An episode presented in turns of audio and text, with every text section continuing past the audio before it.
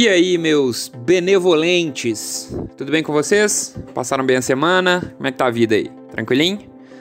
Bem-vindos ao oitavo episódio do Me Fala Uma Coisa Legal, um podcast sobre criatividade. Eu sou o Thales e a gente tá junto espalhando a criatividade por aí. Queria começar o episódio de hoje falando um pouco do nosso último episódio, o, sobre o ócio criativo, porque eu recebi uns recados bem legais dos nossos ouvintes. Para você que ainda não ouviu, no último episódio a gente falou da importância de ter alguns momentos para não fazer nada, ou para a gente fazer o que gosta, e de como esses momentos ficam ainda mais importantes numa sociedade que nos cobra produtividade o tempo todo. E eu achei legal que deu para ver que esse é um contexto pelo qual tem muita gente passando. É, olha só um áudio que a gente recebeu da Sara. Solta aí, Red DJ. Coincidência ou não, eu estava tratando isso com a minha equipe essa semana. Foi uma semana de feedback, a gente estava falando sobre isso, sobre a importância de você sair um pouco da frente do computador, você fazer um pouco do que você quer, mesmo quando você tem muita tarefa. É importante você estimular o ócio, né? Estimular esse momento de você conseguir refletir antes de só fazer as coisas. Só para quem não ouviu o, último episódio, a gente falou muito de como a gente encarava o trabalho como uma força física, né? Então quem não estava trabalhando era preguiçoso, vagabundo, sei lá. Mas a gente desmistificou isso, tá? Spoiler aqui. E por fim, a gente teve também uma sugestão muito legal do Danilo, que por coincidência tinha acabado de ler Sociedade do Cansaço, que foi um livro que eu falei no último episódio, e ele sugeriu um artigo chamado O Trabalho que nos Impomos como a Produtividade nos Rouba Prazer e Arte, do colunista Julian Fuchs, do UOL. O artigo é muito, muito legal, eu acho que todo mundo tinha que ler.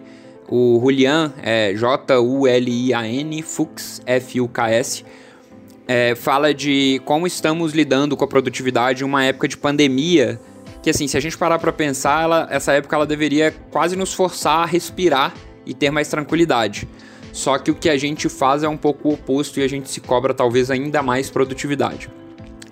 É, o artigo todo é muito bom, mas olha essa parte aqui que legal. Ele fala na luta, é, abre aspas, tá?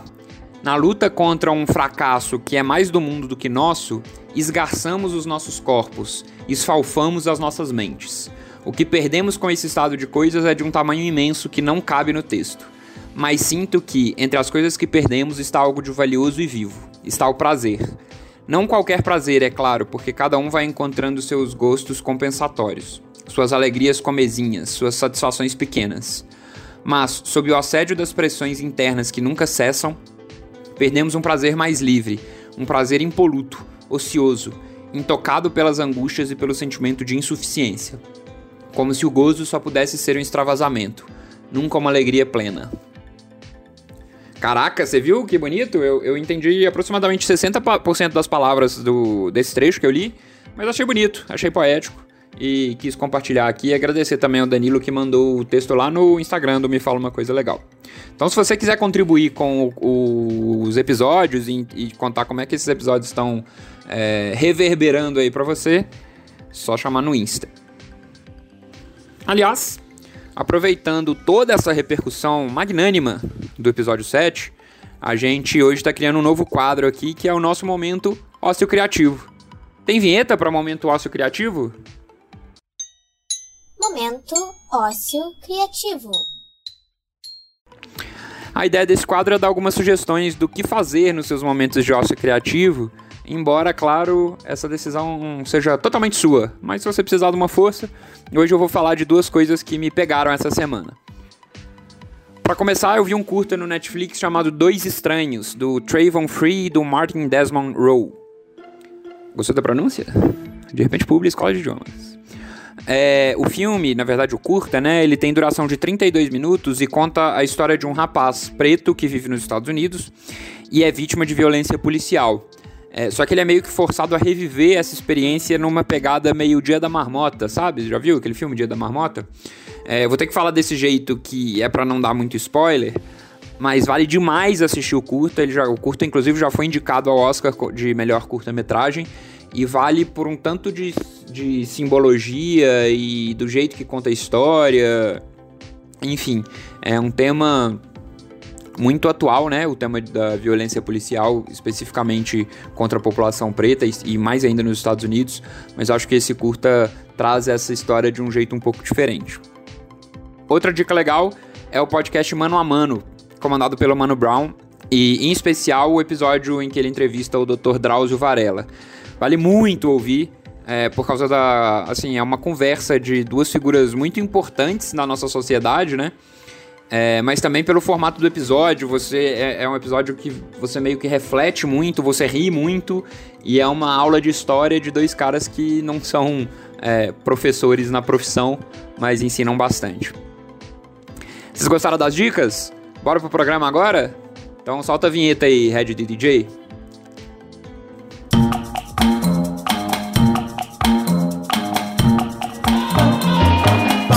Fala uma coisa legal fazer um comentário aqui que sempre que eu ouço essa vinheta, no final eu acho que tem um elefante bramindo. É, esse é o barulho do elefante, né? Um elefante bramindo no final da vinheta. Depois você repara, não sei se você já percebeu, mas me ocorre sempre que eu ouço. Grande vinheta, eu gosto bastante. Episódio de hoje é para você que teve dificuldades para escolher seu curso de vestibular.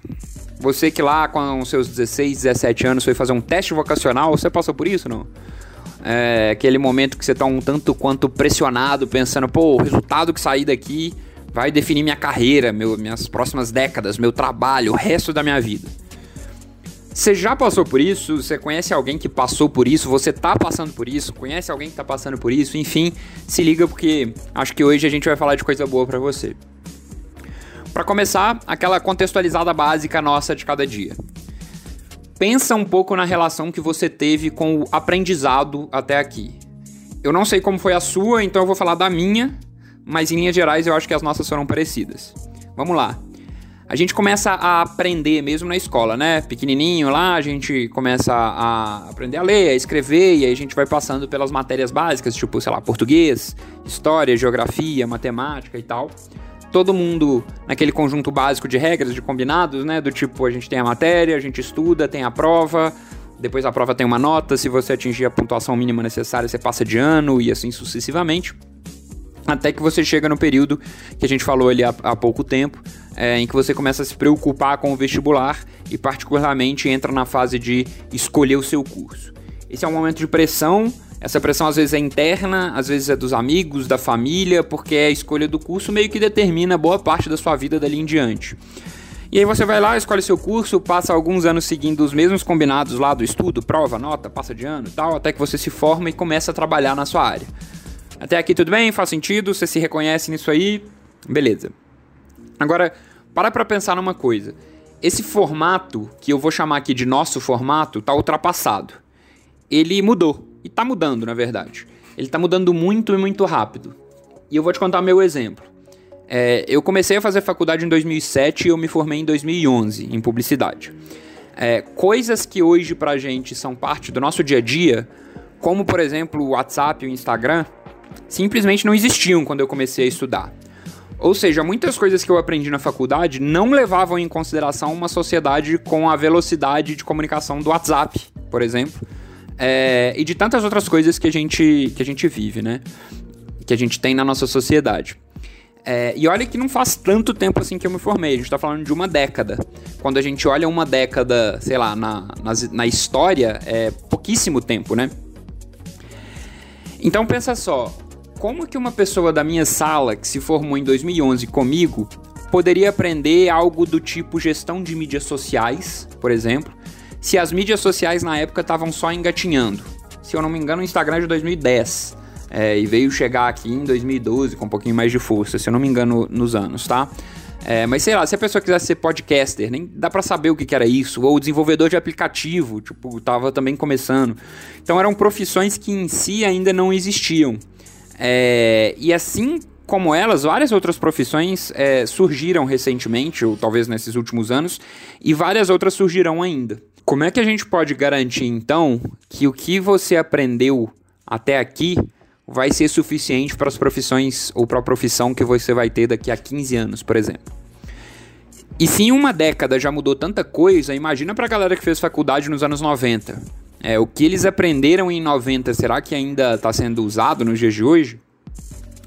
O Leandro Carnal, que é historiador, escritor, filósofo, é, ele nasceu em 1963. E ele conta que na época em que ele estava na escola, eles ficavam, assim, fazia parte do programa passar dois meses estudando pronomes de tratamento, tipo Vossa Reverendíssima. Que inclusive é um negócio legal para abrir o próximo podcast. E aí, meus reverendíssimos, tudo bem? O Karnal aprendia a usar, a galera lá da sala dele, a abreviar. Então, é, isso é uma parte importante. Como é que você abrevia pronome de tratamento? É, e era isso que caía nas provas daquela época. Era algo que ele precisava aprender, decorar e usar é, para em seguida passar adiante para as gerações mais jovens. E o canal fala muito que o conhecimento, desde a Idade Média, tinha um pouco essa pegada. O conhecimento era uma série de atitudes e de dados que a pessoa tinha que saber para passar adiante. Quase que uma corrida de revezamento, aquelas de bastão, sabe?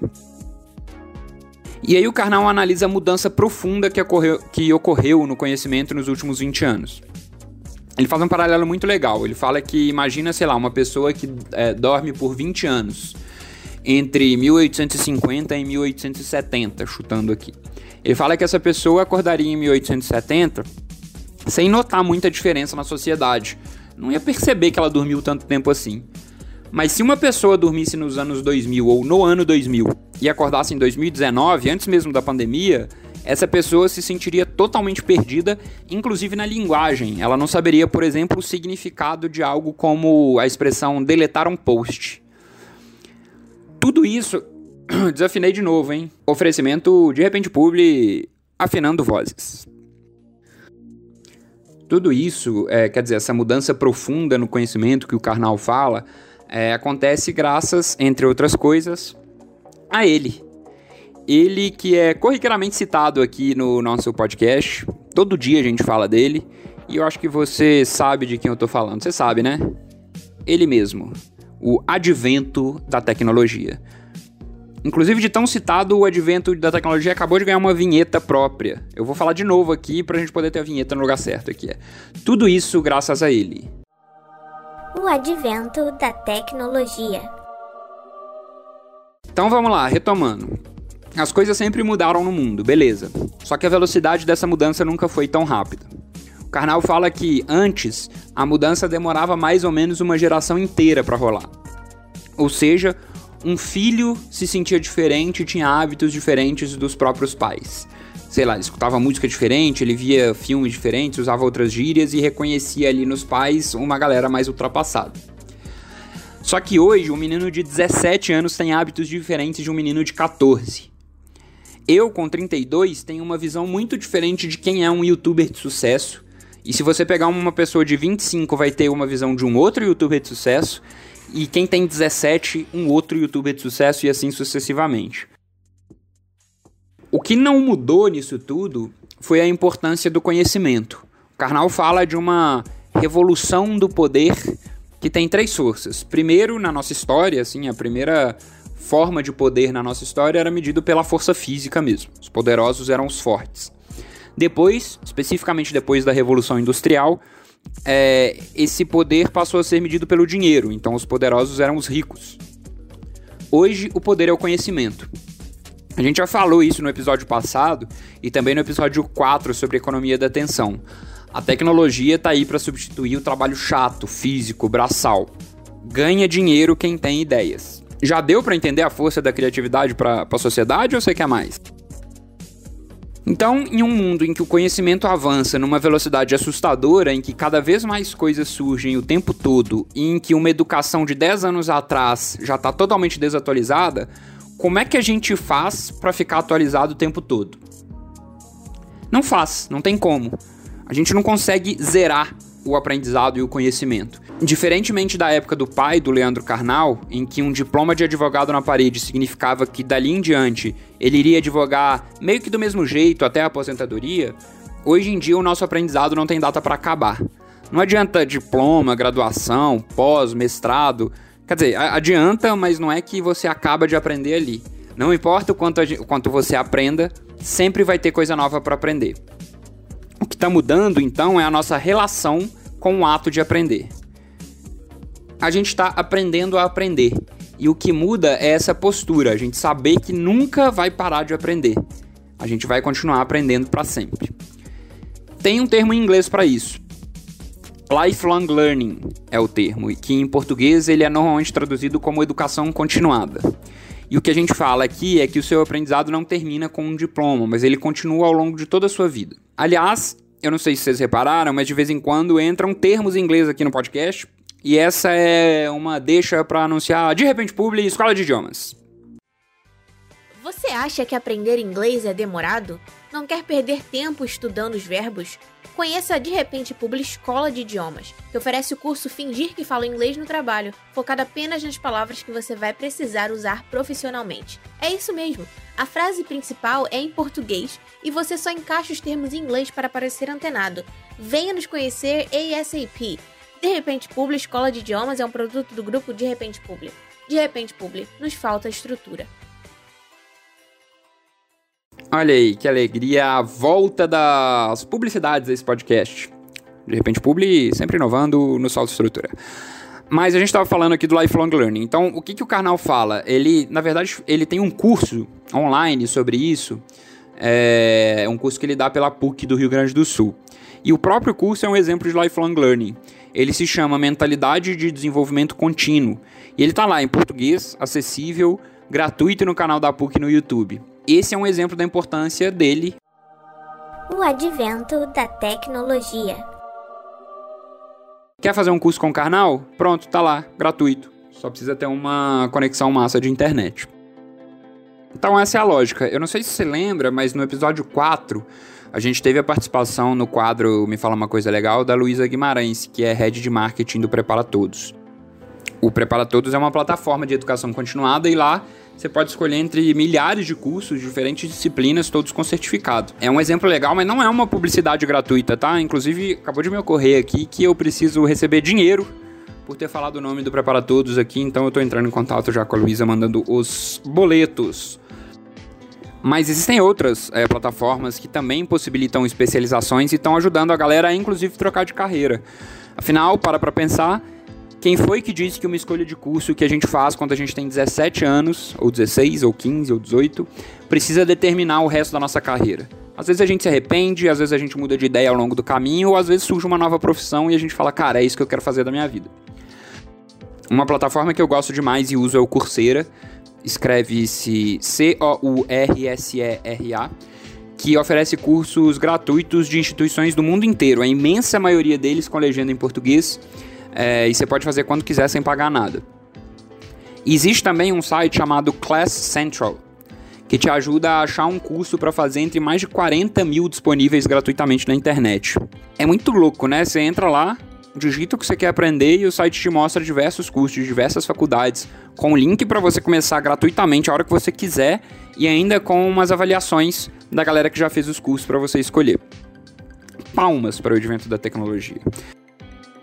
Eu falei lá no começo sobre profissões que vão existir daqui a 15 anos. O Yuval Harari, israelense autor de Sapiens, Homo Deus e 21 lições para o século 21, ele se faz uma pergunta bastante parecida. Na verdade, ele que fez a pergunta e a minha ficou bastante parecida, mas eu usei como se eu fosse o primeiro autor para parecer mais inteligente. Mas o que ele fala é o que daquilo que vivemos hoje será útil pra gente daqui a 30 anos. É muito louco a gente não saber essa resposta, né? Inclusive, olha isso.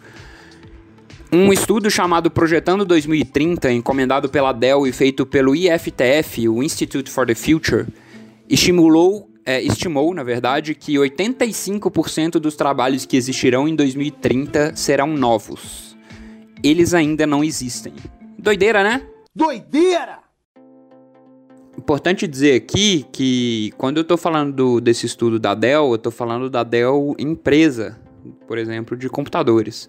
E não da Adele cantora. Adele, né? Aquela do. Someone like you. Põe aí um Adele.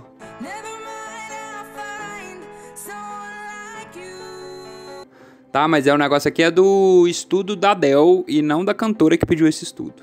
Tá? Só pra esclarecer. Então são novas tecnologias criando novas indústrias que demandam novas competências que a gente não vai aprender na escola, nem na faculdade, nem na pós, porque simplesmente a gente não sabe exatamente que competências são essas. O importante então é aprender a aprender. Cada vez menos é interessante a gente se fixar em uma habilidade única e seguir com ela durante décadas. Pode rolar? Pode, demais. Dá para ser feliz assim? Super. Mas o que a gente está falando aqui é que uma tendência é que a gente é, continue aprendendo coisas novas para profissões que ainda não existem. Inclusive, nesse mesmo estudo da, encomendado pela Dell, uma grande parte dos entrevistados diz que as escolas devem começar a ensinar como aprender e não o que aprender, para que a gente possa desenvolver habilidades do tipo raciocínio lógico desde o ensino básico. E embora esse rolê de ah, 85% das, das profissões ainda não existem, seja uma chamada até um pouco dramática, o importante falar aqui é que isso não significa que as profissões de hoje, as nossas profissões, vão acabar e todo mundo vai ficar desempregado. O que está falando é que vai, elas vão sofrer uma alteração, principalmente por essa relação do homem com a tecnologia, com as máquinas, que a gente já falou aqui em outros episódios. E aí, nesse cenário da pesquisa do IFTF, cinco itens ganham muita força para esse profissional do futuro. 1. Um, lógica. 2. Inteligência emocional. 3. Capacidade de julgamento. 4. Conhecimento tecnológico. E adivinha qual é o quinto? Impulso criativo. Ah, criatividade essa danada. A gente, eu não preciso nem dizer, né? Que se criatividade é formada pelas suas referências, pelas coisas que você conhece, então quanto mais você aprende, quanto mais você conhece, adivinha? Mais criativo você fica. O Karnal fala que hoje o nosso patrimônio é o nosso conhecimento. E tudo, tudo que a gente vê, estuda e lê é aprendizado. Ele fala especificamente da leitura, inclusive do poder que ela tem de formar o nosso repertório e de nos levar a pensar por conta própria. De acordo com ele, não existe mais a chance de você se formar e descansar. Claro que aqui do nosso lado, não me fala uma coisa legal, você que está ouvindo a gente é, há mais tempo já sabe, a gente não fica desesperado com as coisas, né? Não vale a gente achar que a partir de agora tem que sair conhecendo tudo estudando tudo, porque senão acabou, a gente vai ficar desempregado e hashtag crise de ansiedade. É, a gente já falou sobre a disputa pela nossa atenção, sobre a pressão pela produ produtividade, então não nos interessa colocar uma pressão sobre o conhecimento. O que a gente precisa é entender a importância do ócio criativo, que a gente falou no episódio passado, para o nosso conhecimento como é que a gente consegue é, aprender coisas novas de maneira leve, consistente, prazerosa. Isso vai ser importante para a nossa carreira, como a gente viu aqui hoje, mas também para o nosso crescimento, porque no fim das contas, tudo, tudo, tudo é aprendizado. E você, você que está aí me ouvindo, já é um posto de repertório. Você vai se olhar no espelho agora e falar: você é uma máquina de repertório. As coisas que você conhece, as pessoas, os filmes, os livros, tudo que você gosta já forma o seu repertório. E se você ainda não ouviu o nosso episódio 2, Tudo é um Remix, faça isso agora. Esse repertório não tem fim. Quanto mais coisa você consumir, maior ele será. Quanto mais coisa boa você consumir, melhor ele será. E assim a gente vai se preparando para se manter criativo, se manter inovador, independentemente do que vier por aí. Legal, né? Então é isso, meus afetuosos. É, antes de me despedir, eu queria dizer uma coisa importante. Esses dois últimos episódios, eles vieram sem o quadro dentro do quadro, o quadro com o mesmo nome do podcast. É, porque eu tava escrevendo o roteiro e vi que episódio, os episódios estavam ficando muito cheios de coisa, de conteúdo. É, e se tivesse mais coisa ainda, eu acho que ficaria longo demais. E a minha ideia é a gente fazer podcast sempre curto para vocês não se cansarem de mim. Agora, se você tiver com saudade do quadro com o mesmo nome do podcast, você vai fazer o seguinte: você vai entrar lá no arroba me fala uma coisa legal e você vai digitar hashtag saudades num post aleatório, nos post tudo. Que eu vou saber do que se trata e eu vou trazê-lo de volta. É isso, tá? Eu espero que vocês tenham curtido o episódio de hoje. Eu espero que vocês tenham entendido a importância dessa nova postura que a gente vai precisar ter quando o assunto for aprendizado.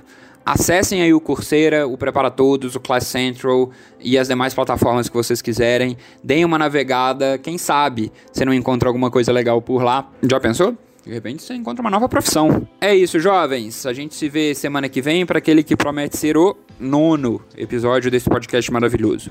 Vamos junto que a gente está espalhando a criatividade por aí.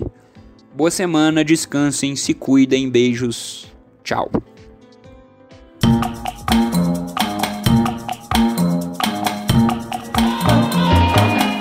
Fala uma coisa legal.